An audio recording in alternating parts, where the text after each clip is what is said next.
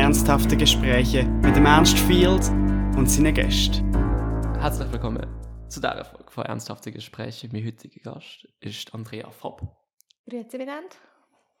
Frau Fopp, was machen Sie so?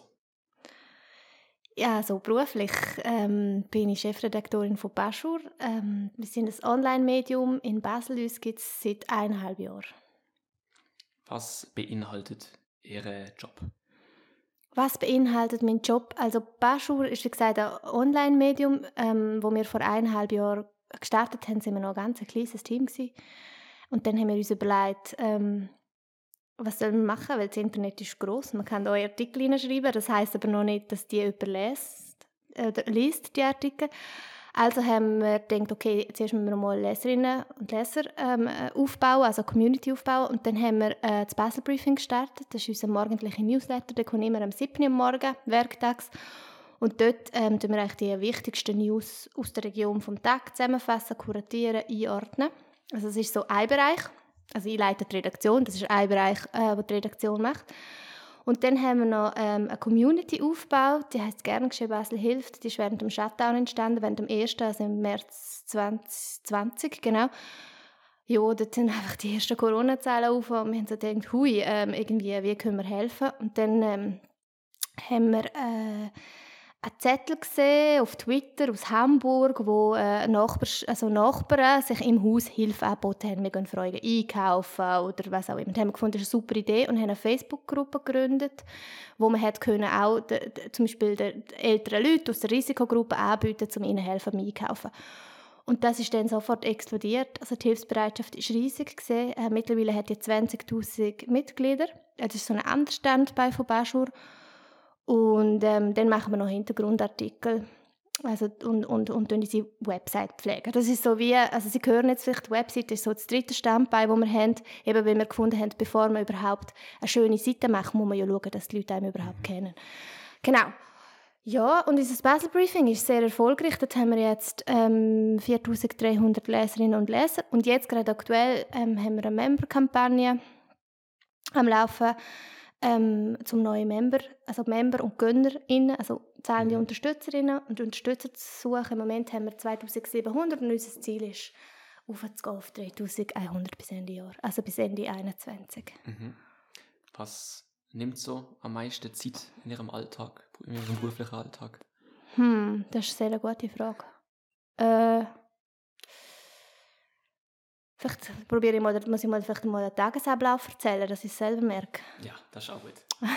also, ähm, ich fange auch mit Zeitungen lesen am Morgen logischerweise. Dann überlege ich mir, okay, ähm, was, ist, was sind die relevanten Themen, die Basel bewegen. Ähm, schreibt mir die auf, überlegt mir, was könnte man für Geschichten machen. Dann haben wir am 9 Uhr haben wir Sitzung, die leite ich. Ähm, dann gibt es zuerst immer ein, ein Feedback ähm, die Brieferin oder der Briefer am Tag hat Feedback, was ist gut gewesen im Basel Briefing, was ist schlecht gewesen. Und die, die Artikel verfasst haben, kriegen auch ein Feedback, was ist gut gewesen, was ist schlecht gewesen. Oder wir haben auch ähm, viele Videos zum Beispiel, wo wir äh, über unsere Gerngeschenk-Community haben wir, äh, jetzt läuft gerade eine Geschenkaktion. Äh, man kann, ich erzähle einfach ein bisschen durcheinander, also man kann... Äh, in Basel-Stadt gibt es ja viele Leute mit kleinem Portemonnaie, die jetzt gerade noch wegen Corona noch weniger Geld haben. Und letztes Jahr haben wir an Weihnachten eine Geschenkaktion gemacht. Die Kinder haben uns ihre Wünsche schicken, also aus armutsbetroffenen Familien, was sie sich wünschen, zum Beispiel ein Velo oder Velo war glaube ich am meisten gewesen, Trottinett, gewisse Videogames, aber jetzt hat es auch zum Beispiel eine Mutter gehabt, die gesagt hat, sie wünscht sich neue Socken für die ganze Familie, weil alle Socken haben Löcher. Also die Kinder können die einschicken und auch Eltern und nachher können Leute aus unserer Community die erfüllen. Also mhm. da haben wir zum Beispiel Videos dazu, die schauen wir auch morgen an und dann auch schauen, wie gut sind die oder wie schlecht und dann überlegen wir, was für Geschichten machen wir. Und wenn die Sitzung vorbei ist, dann bespreche ich eigentlich so mit den verschiedenen Leuten, besprechen, wie sie ihre Geschichten machen. Mhm. Also wie sie ihre Artikel aufgleisen. Ähm, welche Gesprächspartner und Gesprächspartner kommen in Frage, was sollen sie für Fragen stellen. Und dann habe ich verschiedenste äh, Sitzungen, jetzt sitze ich da mit ihnen, nachher habe ich ein Bewerbungsgespräch, ähm, dann habe ich jetzt im Moment sind MAGs, also Mitarbeiterinnen Mitarbeitergespräche, die anstehen. Und dazwischen gehe ich schauen, ist etwas passiert, wo man noch aktuell aufgreifen sollte. Ähm, ja, dann haben wir eine Geschäftsleitungssitzung, dort besprechen wir, äh, also wir haben logischerweise eine Strategie bei Baschur, eine unternehmerische Strategie und auch eine publizistische Strategie.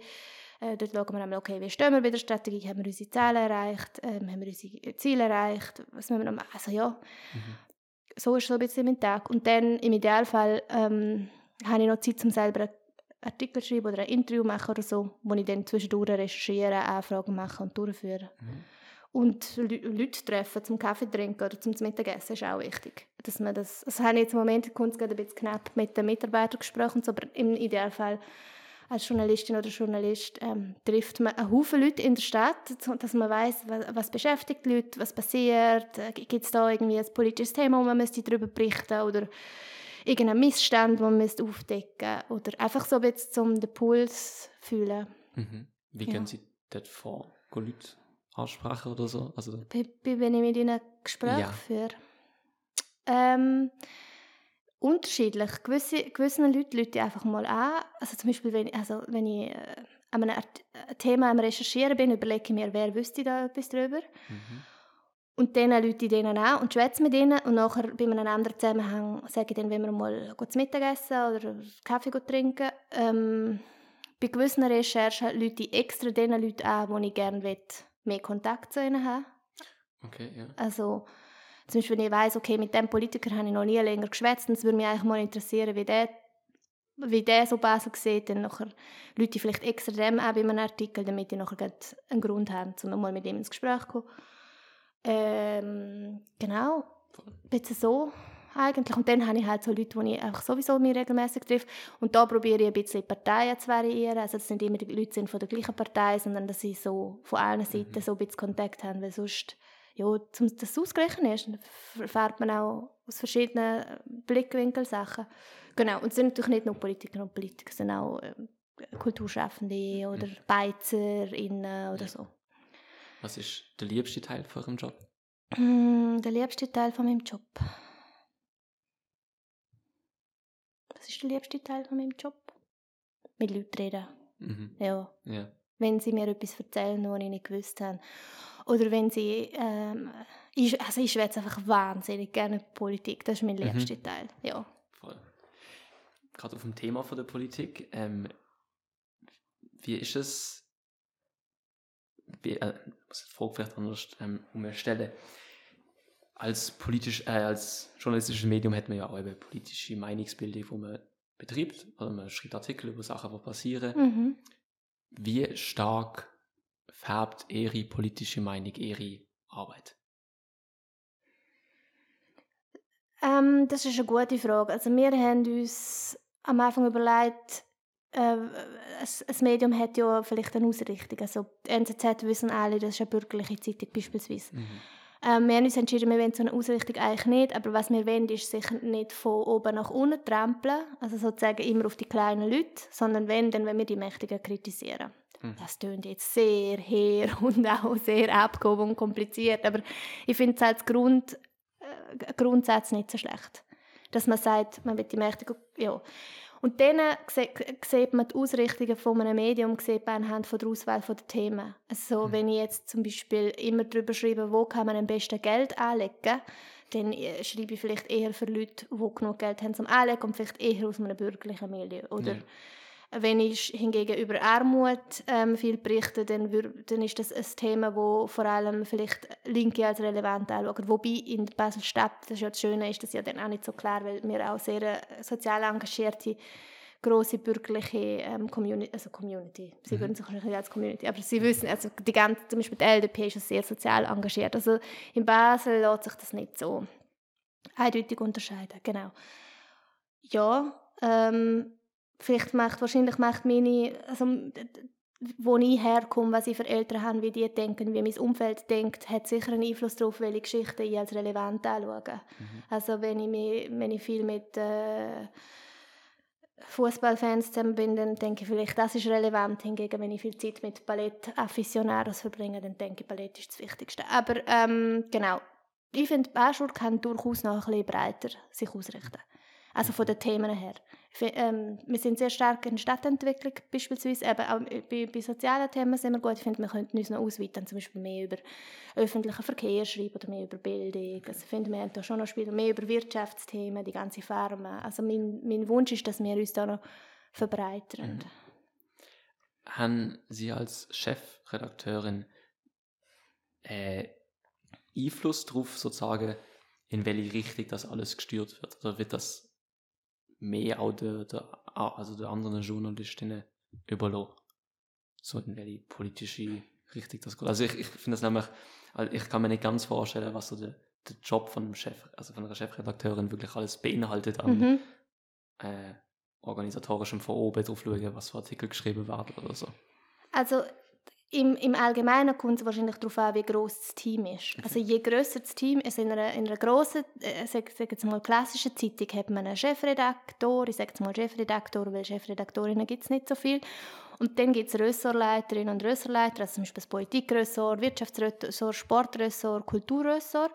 Und dann gibt der Chefredakteur einfach so Leitlinien und dort bei den ganz heiklen Recherchen schauen. Also wenn man weiß, okay, das ist jetzt juristisch heikel, da greift man jemanden total an. Da deckt man einen Missstand auf, da muss man schauen, dass das Handwerk wirklich voll ver verhebt und dann schaut der Chefredakteur drüber. Beim Blick zum Beispiel schaut der Chefredakteur oder Chefredaktorin immer noch die Schlagzeilen auf der Front an. Das ist auch ein bisschen unterschiedlich, aber eigentlich ist je grösser das Team, je mehr Hierarchiestufen man hat, desto mehr ist es nur eine strategische Ausrichtung. Jetzt, wir, wir bei Bachelor sind so eine kleines Team. Ähm, Im Moment äh, sind wir acht Leute in der Redaktion, ähm, dass ich alle, alle Texte, also nicht ganz alle, nicht alle Lifestyle-Texte oder so, aber eigentlich alle, alle politischen Texte, wenn ich nicht auf die Ferien habe, schaue ich an.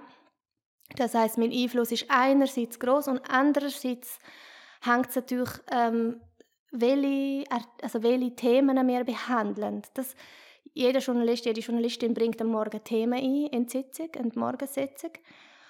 Und ähm, je, ähm, wie soll ich sagen, je diverser das Team ist, das man hat, also wenn man jetzt jemanden hat, der sich eben zum Beispiel viel in, keine Ahnung, Fasnachtskreisen bewegt und jemand, der in Kulturkreisen sich bewegt, dann kriegt man nachher auch mehr Artikel aus diesen Milieus. Das heißt, ähm, ich kann auch nicht also je besser die Geschichten so sind, ich muss mir überlegen, wie es formuliere, je besser eigentlich Geschichten und Themen sind, die meine Leute bringen, desto weniger Einfluss nehme ich. Ähm, ich kann aber auch nicht, also eine Chefredaktorin allein will nicht und soll nicht alle Themen selber bestimmen, sondern der schöne ähm, Job von Journalisten und Journalisten ist ja, dass man mit offenen Augen durch die Welt gehen kann und dann Themen einbringen kann. Mhm.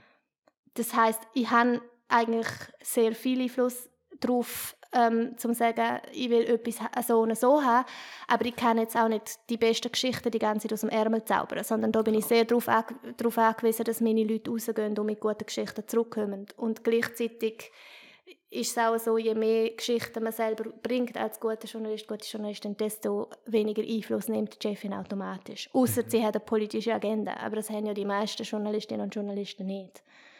Und sie auch nicht.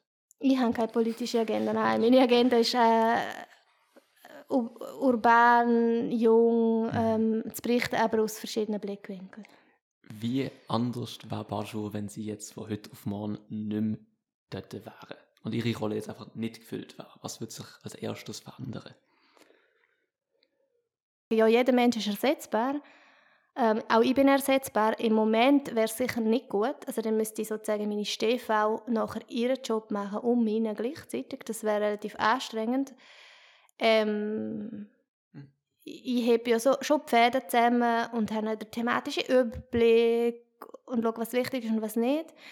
Ähm, aber ich glaube, nach einer Zeit lang könnte man mich ersetzen und dann würde sich wieder einpendeln. Das ist auch so ein bisschen meine Erfahrung. Ich jetzt schon bei verschiedensten Medien, gewesen, wo es Chefwechsel gegeben hat.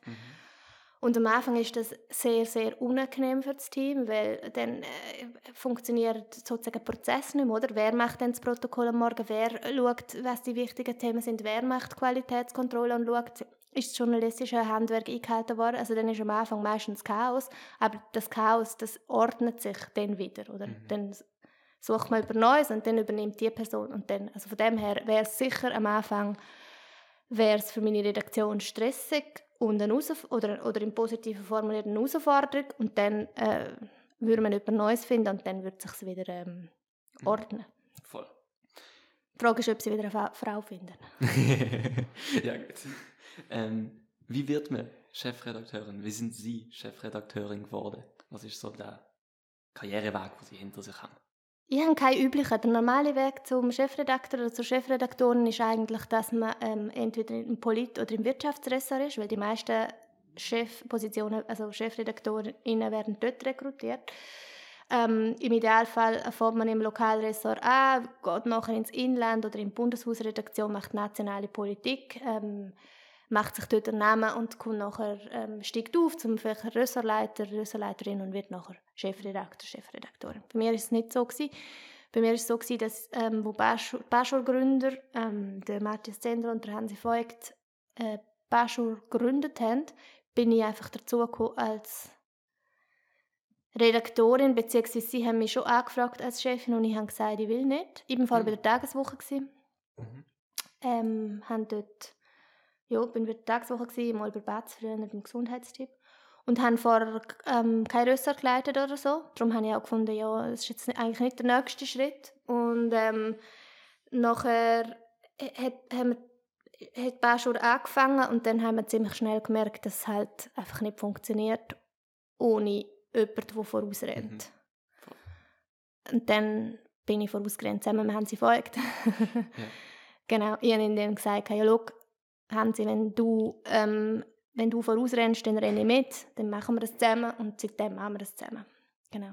Mhm. Aber es ist eigentlich, ich habe es gemacht, nicht, ich habe nicht, ähm, soll ich sagen, ich habe nicht die Ambition gehabt, zum Chefin wäre überhaupt nicht, sondern ich habe einfach gemerkt, Baschur braucht jetzt das, dass ich das mache weil, wenn, weil jemand muss, es, äh, muss jetzt die Verantwortung übernehmen. Und das ist eigentlich noch schön bei Wäscher, dass ähm, viele Leute gerade dort sich einsetzen, wo sie braucht. Also zum Beispiel, aktuelles Beispiel ist der Samuel Hufschmidt, ähm, hat bei uns eine grosse Datenrecherche aufgeleistet, wem gehört Basel, wo er mhm. zusammen mit Hunderten von Basler, Baslerinnen und Basler aus der Community, also Helferinnen und Helfer, hat er alle Eigentümerdaten im Kanton äh, in Basel erhoben, also alle Hauseigentümerdaten. Mhm. Es war ein riesiges Datenprojekt und er ist Datenjournalist und jetzt hat er das begleitet.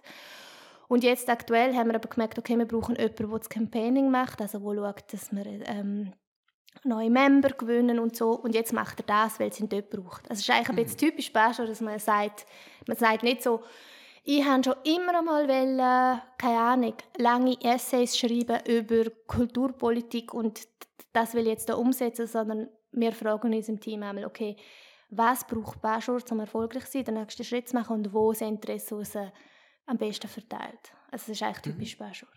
Voll. Okay.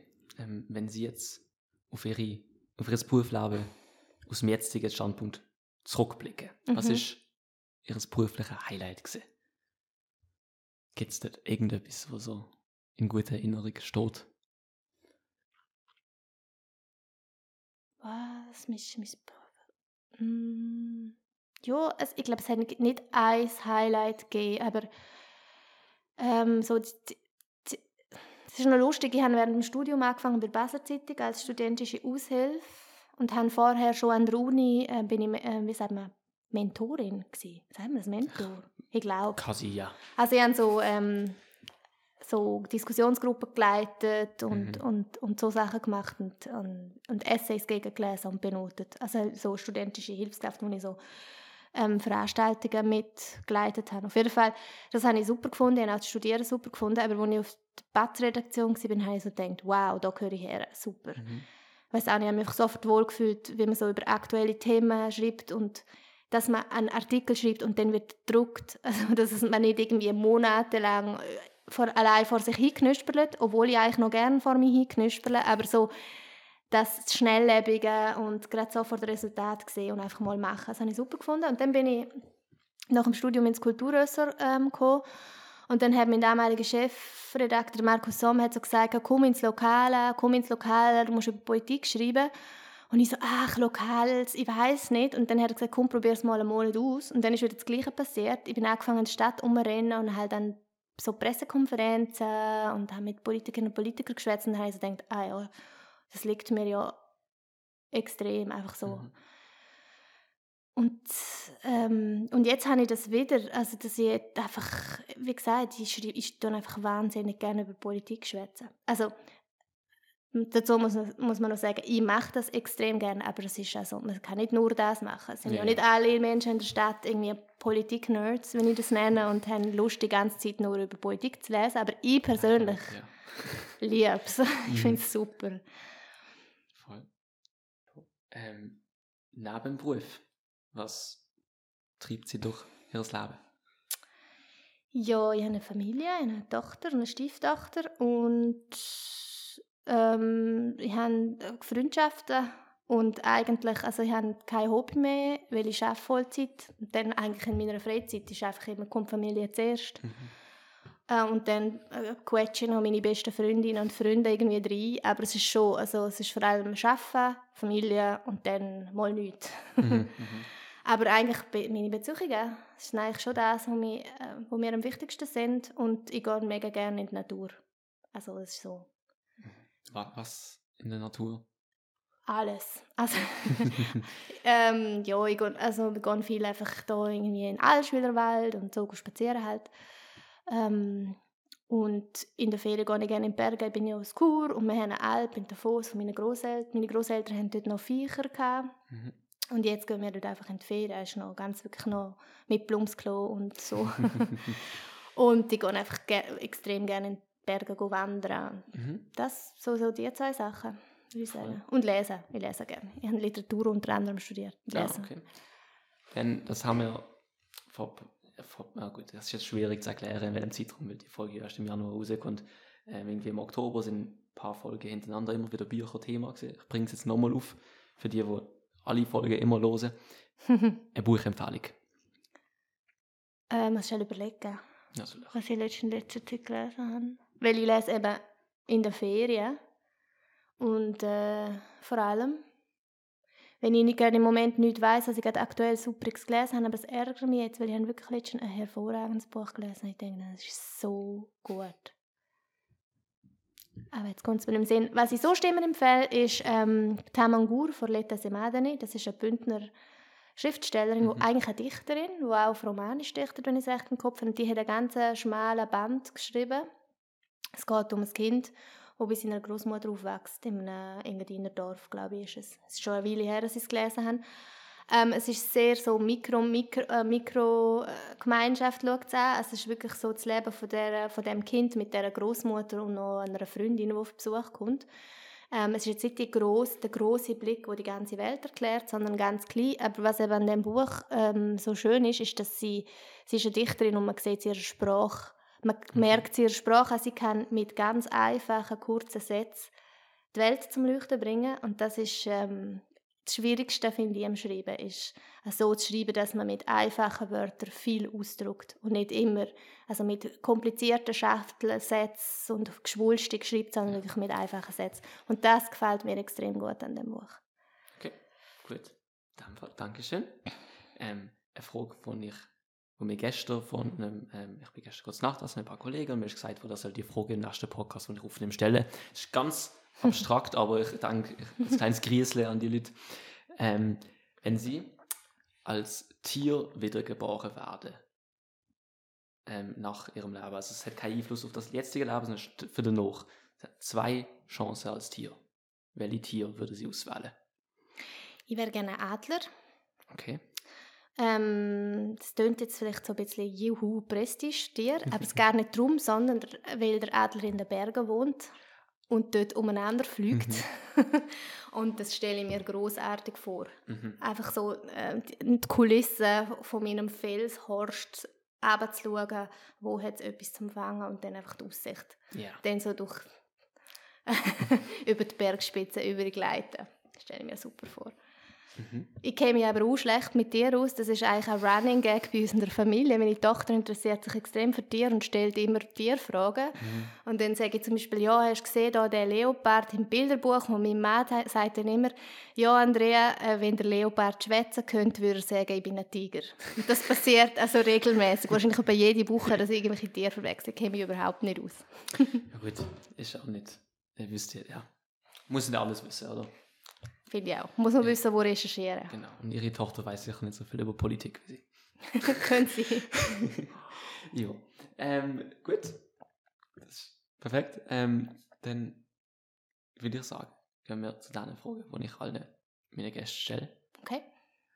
Was sind die größten Herausforderungen, die auf unsere Gesellschaft zukommen? Aktuell ist natürlich Corona-Krise. Ähm, wie überwinden wir die Pandemie? Und zwar erstens so, dass wir noch miteinander schwätzen können, also im Freundeskreis, in de, in, im Quartier, in der Familie, aber auch in der Politik, also dass man irgendwie die sogenannte Spaltung, die wir gerade erleben, ähm, wie schaffen wir es, um miteinander im Gespräch zu bleiben? Das betrifft ja auch nicht nur Corona, sondern so ein bisschen die Polarisierung, von der schwätzt. Ähm, ich denke, die ist in der Schweiz nicht so deutlich wie an anderen Orten. Ähm, ich hoffe sehr, dass sie auch nicht so deutlich wird, weil eines von der, wirklich von der Errungenschaften von unserem Politsystem ist, dass wir ja eine Kompromisspolitik haben, wo man miteinander schwätzt und Kompromiss aushandelt. Ähm, das ist vielleicht manchmal äh, langweilig in der Vergangenheit sicher oft ähm, halt äh, eher bürgerlich, aber ähm, dass man zusammen schwätzt und Kompromiss findet, ich finde, das ist immer noch wichtig einerseits das und andererseits halt das, wirklich, dass man wieder jetzt schaut, dass, dass, dass Beizen und Beizerinnen überleben, dass äh, den Hotels gut geht, dass die Kulturschaffenden durchkommen, ähm, dass die Armutsbetroffenen durchkommen, dass die Migrantinnen und Migranten durchkommen, also einfach, dass die ganze Gesellschaft sich von dem erholt, das ist sicher ähm, akut die grösste Herausforderung und dann der Klimawandel, also dass dass wir rechtzeitig weltweit Massnahmen erarbeiten zusammen, wo ähm, die Erwärmung der Welt genug früh bremst. Mhm. Und dass man gleichzeitig Technologie entwickelt ähm, in der Wirtschaft, also beim Heizen, beim Verkehr und so weiter und so fort. Also die, ich würde sagen, auf der einen Seite braucht es Massnahmen, auf der anderen Seite braucht es Technologien. Um, dass man noch kann einigermaßen anständig wohnen auf der Welt. Dass es nicht mhm. unangenehm wird und dass man auch nicht, nicht sich auch um die Ressourcen streiten. An die knapp werdenden. Ja, voll. Dann zur zweite auf deine vier wiederkehrende Frage. Was ist ein Ereignis aus ihrem Leben, von dem sie gelernt haben, was sie jetzt denken, wenn andere auch davon hören, dass sie auch davon könnten? Ja, das finde ich auch blöd.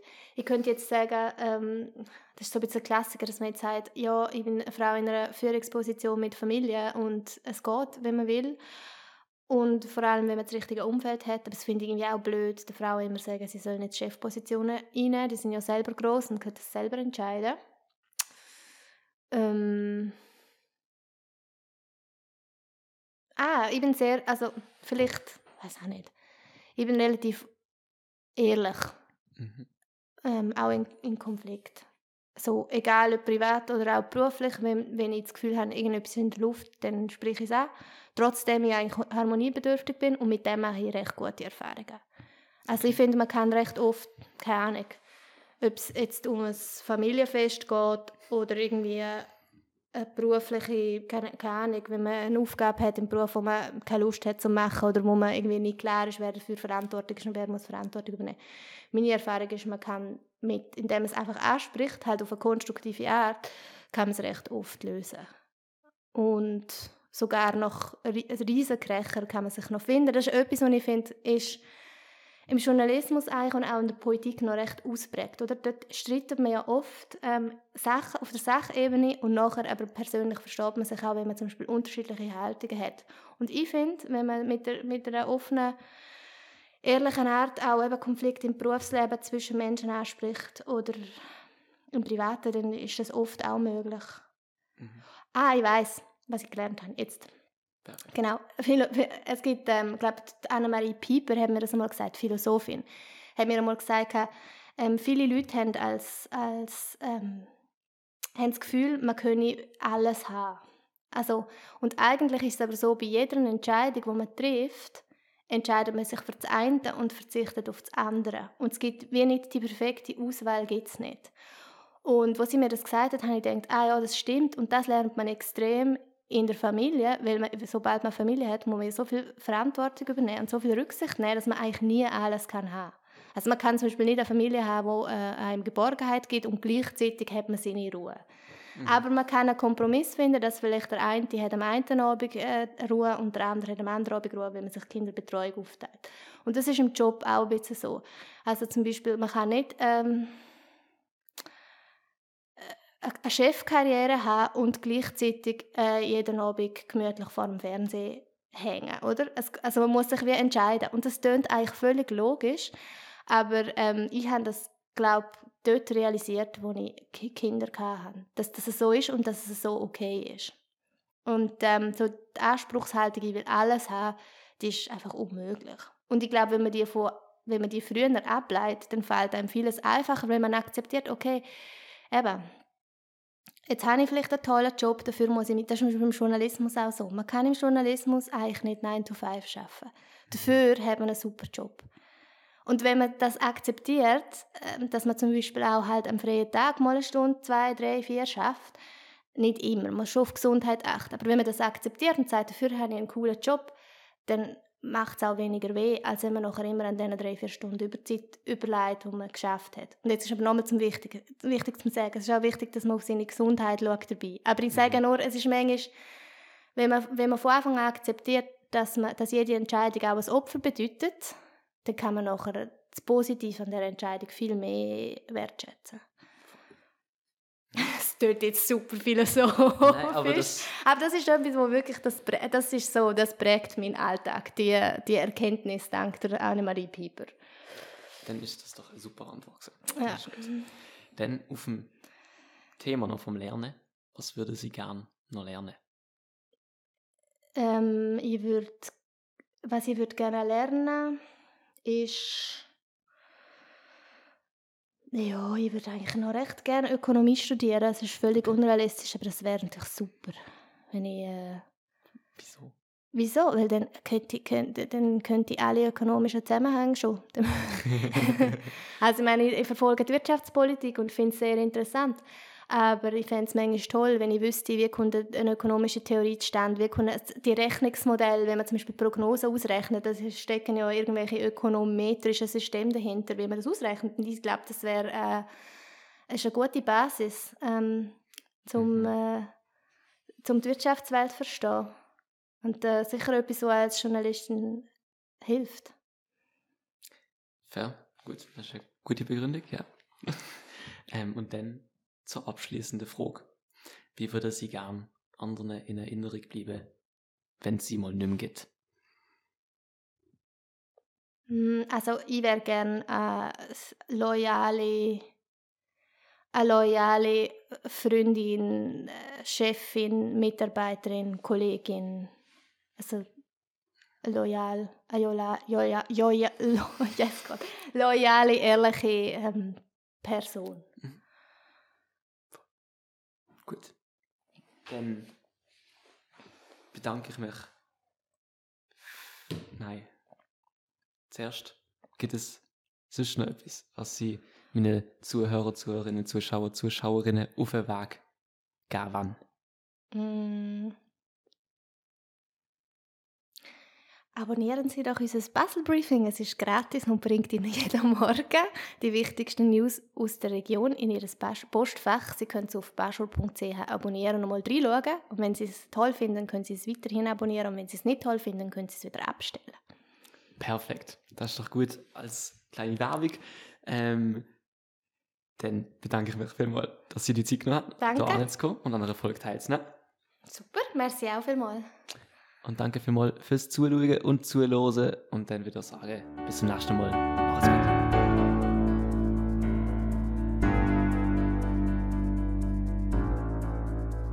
Verantwortlich für die Erfolg Ernst Field, Musik Noah Stritt.